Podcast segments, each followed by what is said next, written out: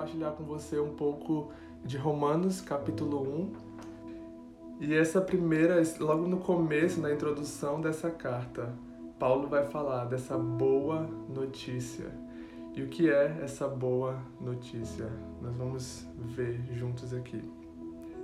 Então Paulo ele começa se apresentando, né, na carta, ele começa fazendo uma introdução para se apresentar e ele diz: Paulo, servo de Cristo Jesus, chamado para ser apóstolo e separado para o evangelho de Deus. E é muito interessante quando você entende o contexto disso aqui, do contexto em que essa carta está eh, é, sendo escrita, é, porque você, ajuda você a entender de forma muito mais profunda aquilo que, que Paulo está tá querendo ensinar para aquela igreja. E se você for ver, essa carta ela foi escrita mais ou menos no período em que Paulo foi preso é, em Jerusalém. Então, é, logo depois que Paulo escreveu essa carta aos Romanos, pouco tempo depois, ele foi para Jerusalém, onde ele foi preso ali no templo e ele é, sofreu várias falsas acusações e ele foi julgado por várias instâncias e os líderes judeus estavam ali furiosos e contra o que Paulo estava pregando, né, pregando o evangelho, porque eles não concordavam. Então Paulo estava ali pouco pouco depois que ele escreveu essa carta aos romanos, Paulo passou por maus bocados. Ele foi preso, foi é, acusado falsamente. E é engraçado, é interessante como ele se apresenta, se apresenta nessa carta dizendo servo de Cristo Jesus. Em outras versões você vai encontrar prisioneiro de Cristo Jesus. E isso me, me mostra, isso me faz entender por que, que, que Paulo, mesmo sabendo de tudo aquilo que ia acontecer com ele, porque muitas vezes o Espírito Santo, Jesus falava para ele que ele, ele iria sofrer perseguição nos lugares que ele fosse, que ele iria ser preso, mas que não era para ele se preocupar porque Jesus estava com ele. E mesmo assim, Paulo tinha coragem para ir, é, mesmo sabendo que ele seria preso, seria julgado, seria acusado falsamente, seria maltratado ali, mas ainda assim ele era obediente, ele ia. E quando eu vejo Paulo aqui se identificando como prisioneiro, como servo de Cristo, isso me mostra a mentalidade que Paulo tinha. Então, sabe por que, que Paulo não se preocupava em, em, ser preso, em ser julgado nesses lugares que ele ia, porque dentro dele ele já sabia qual era a identidade dele. Antes de ser preso pelos homens, ele já era prisioneiro de Cristo. Ele era prisioneiro do amor de Cristo e da graça de Cristo que alcançou a vida dele, é, que transformou a vida de Paulo. Então, por isso ele não tinha medo da prisão humana, porque ele estava preso já ao amor de Deus. E essa era a segurança, essa era a confiança de Paulo. Isso nos ensina que nos momentos de, de aflição, nos momentos de, de provação, de adversidade, nós precisamos entender quem nós somos em Cristo. Importa o sofrimento que vier, nós estamos é, firmados em Cristo, nós somos já é, prisioneiros, nós já rendemos tudo para Cristo, então nós não temos mais nada a perder, porque nós já entregamos tudo para Ele. Então aquilo que vier é lucro, né? Como Paulo mesmo disse, que é, para mim viver é Cristo e morrer é lucro. Então, quando você entende, quando nós entendemos que nós já entregamos tudo para Cristo, nós já perdemos tudo para Cristo, inclusive a nossa própria vida, porque Ele nos deu nova vida. Então a gente não precisa mais se preocupar com o que virá, com os problemas, com as dificuldades. É claro que não é fácil, né? É uma, é uma luta, é uma decisão que a gente precisa tomar. Mas isso é uma identidade, uma maturidade que a gente vai construindo em Deus e a gente vai entendendo em Deus a cada dia para que a gente se fortaleça nos momentos de, de perseguição, de aflição, de dificuldades, como Paulo passou e que nós passamos também hoje. E e aí Paulo vai continuando e ele fala assim que é, foi chamado para ser apóstolo e separado para o evangelho de Deus. Essa palavra evangelho, também em algumas versões você vai encontrar as boas novas ou as boas notícias, né? A boa notícia, e aqui é onde eu quero chegar, que é essa boa notícia, que muitos de nós já conhecemos essa expressão, né? As boas novas do evangelho. Mas uma coisa que eu não sabia e que lendo essa carta aqui novamente, eu entendi e me trouxe um entendimento, ampliou o meu, meu entendimento, é que essa expressão é, evangelho ou boas novas, que no, na, no, na Grécia Antiga, né, que estão provavelmente na, naquela cultura onde Paulo estava inserido, naquela linguagem onde Paulo estava inserido, aquele termo ele era utilizado é, quando uma batalha era vencida.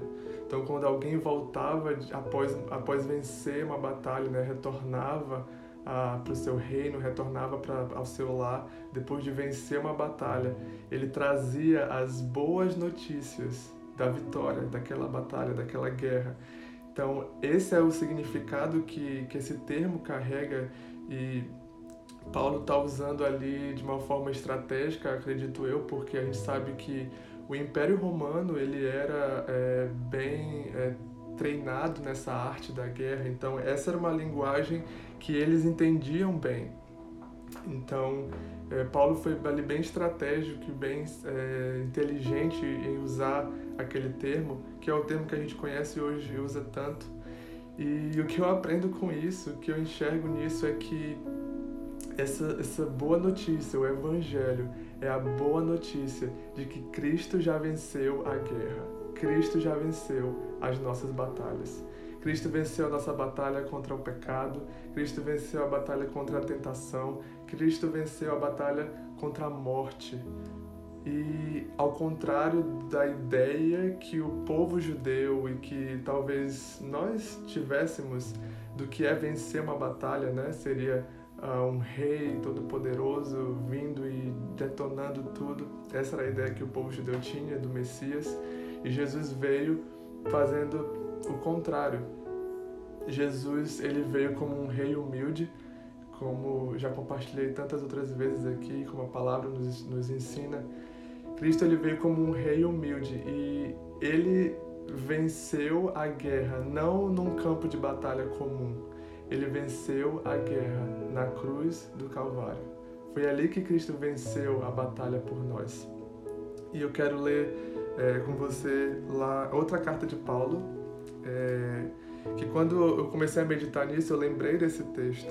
É, lá em Colossenses capítulo 2, versículo 13 até o 15. Então, Colossenses 2, do 13 ao 15.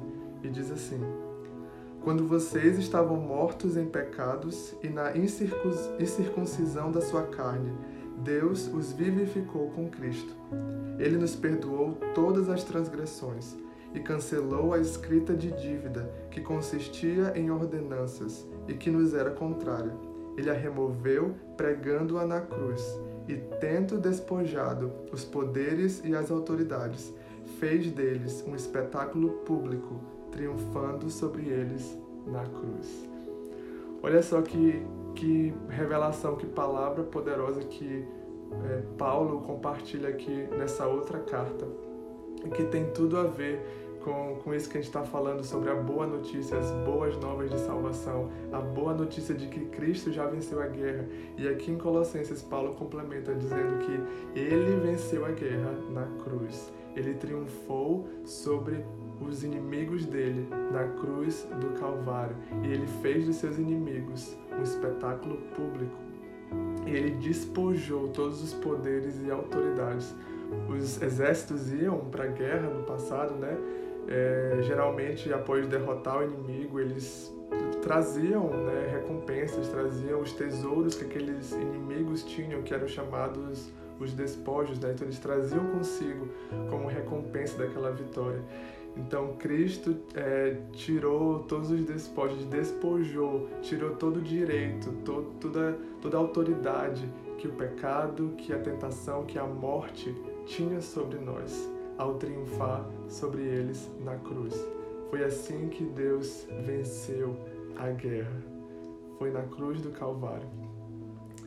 É, e hoje essa boa notícia é para mim e para você essa boa notícia de salvação, essa boa notícia do Evangelho, de um Deus que deixou a sua glória, deixou o seu trono para vir ao mundo, para lutar as nossas guerras, para lutar a nossa batalha e vencê-la na cruz do Calvário. E essa vitória hoje ela está disponível para mim e para você. E muito mais do que aquilo que a gente costuma ouvir dizer que ah, Deus me deu a vitória e etc. É, isso eu não estou falando aqui de, de conquistas, de bens, de bênçãos. Eu estou falando aqui da maior bênção que Deus poderia nos dar, que foi o seu próprio Filho Jesus, que morreu por nós na cruz e nos deu a vida eterna, que nos deu graça, que nos deu perdão, que nos deu salvação, cura, liberdade. Tudo isso ele conquistou na cruz do Calvário, ele venceu ali na cruz para que nós pudéssemos usufruir de tudo isso hoje. E hoje nós não precisamos mais lutar sozinhos, porque Cristo venceu por nós e Ele nos convida a estar do lado dele, a estar sentado nos lugares celestiais ao lado dele e recebendo é, como nossa essa vitória que Ele conquistou na cruz. Então eu quero te encorajar uh, hoje e dizer que essa boa notícia é para você. Então, se, se você tem andado é, desesperado, se você tem andado é, sem ver, é, sem nenhuma perspectiva para o futuro, se você não tem visto é, nenhuma mudança ou transformação na sua vida, eu quero te dizer que existe uma boa notícia para você. Uma boa notícia de que Cristo venceu as suas guerras, Cristo venceu a batalha contra o pecado e contra a morte contra a dor e o sofrimento. E ele te convida a ser participante nessa vitória, nessa boa notícia com ele. E eu não estou dizendo que você não vai passar por dor ou sofrimento, mas o que eu estou dizendo é o que próprio Jesus falou, que nós teríamos problemas, aflições no mundo, mas tenham bom ânimo, porque Ele venceu o mundo. Ou seja, Cristo venceu todas essas coisas e Ele está nos dizendo: você também pode vencer, porque eu venci primeiro, eu venci por você e em mim você pode vencer todas as coisas.